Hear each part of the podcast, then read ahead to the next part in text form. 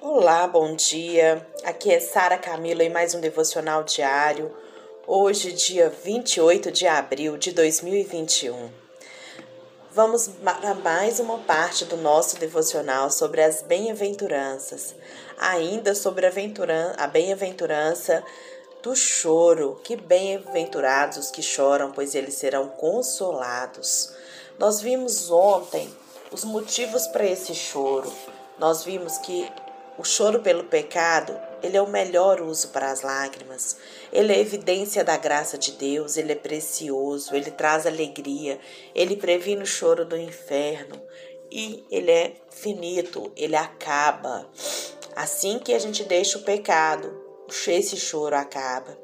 Nós vimos também os obstáculos para esse pecado, para esse choro o amor ao pecado, o desespero pelo pecado, a presunção da misericórdia, a procrastinação no pecado.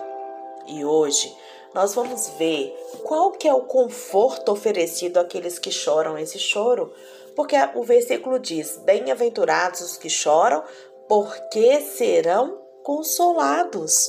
Qual é esse conforto, qual é esse consolo que quem chora o choro pelo pecado recebe?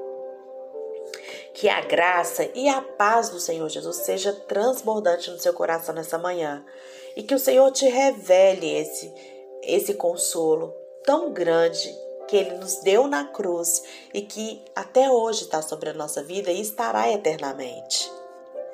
O choro, ele precede o conforto, assim como a limpeza da ferida precede a cura.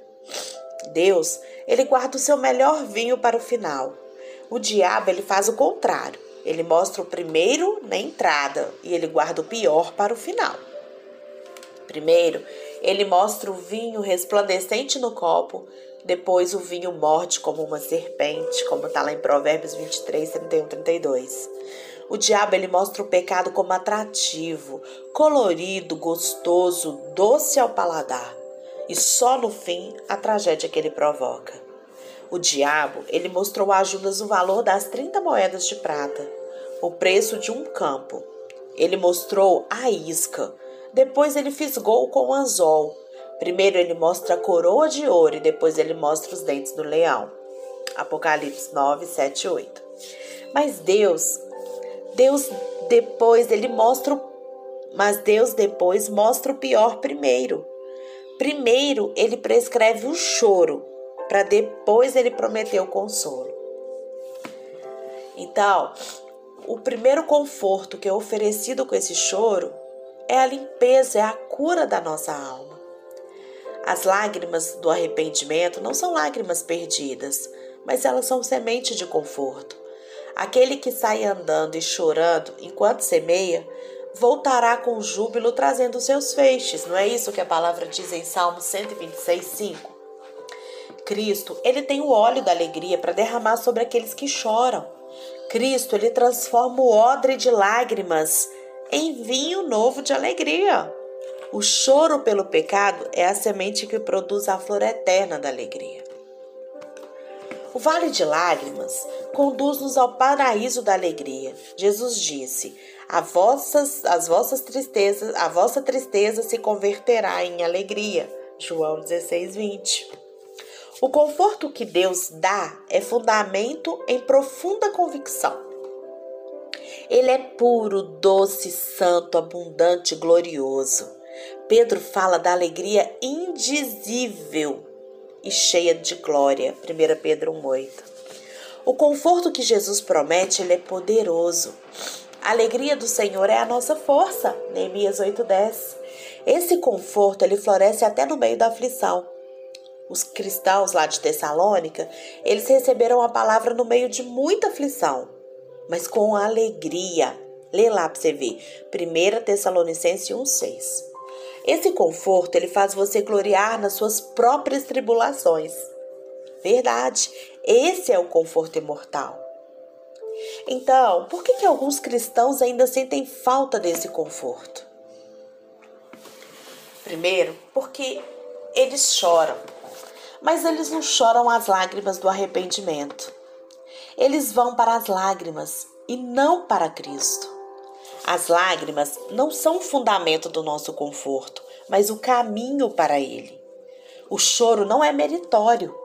Ele é o caminho para a alegria, queridos. Não é a, ca... não a causa da nossa alegria. O choro não é a causa da nossa alegria. Ele é o caminho para essa alegria. Porque o verdadeiro conforto, ele só pode vir de Cristo. Alguns crentes ainda sentem falta desse conforto porque eles recusam a ser consolados, certo? Olha só, há pessoas que se entregam à tristeza, ao lamento, à amargura e se recusam a ser consolados. E a palavra diz isso lá no Salmo 77, 2. Tem pessoas que não querem ser consoladas, que elas gostam de ser vítimas, elas gostam de passar por sofrimento, elas ainda não compreenderam a graça de Deus e elas acham que, como punição por aquele pecado, elas precisam de sentir a tristeza. Muitos cristãos ainda sentem falta desse conforto porque eles adiam o projeto da felicidade apenas para o futuro. Queridos, deixa eu te contar uma coisa aqui hoje. O projeto de Deus não é fazer você uma pessoa feliz no futuro, apenas lá no céu. Mas Deus, ele quer te fazer feliz no caminho para o céu. Você já é feliz agora. Você já é feliz enquanto você chora, porque você chora. Embora sua alegria aqui não seja completa, ela é genuína, verdadeira e real. A natureza do conforto é, que nós vamos ter, né, a partir desse desse choro, também é o consolo que nós vamos ter lá no céu.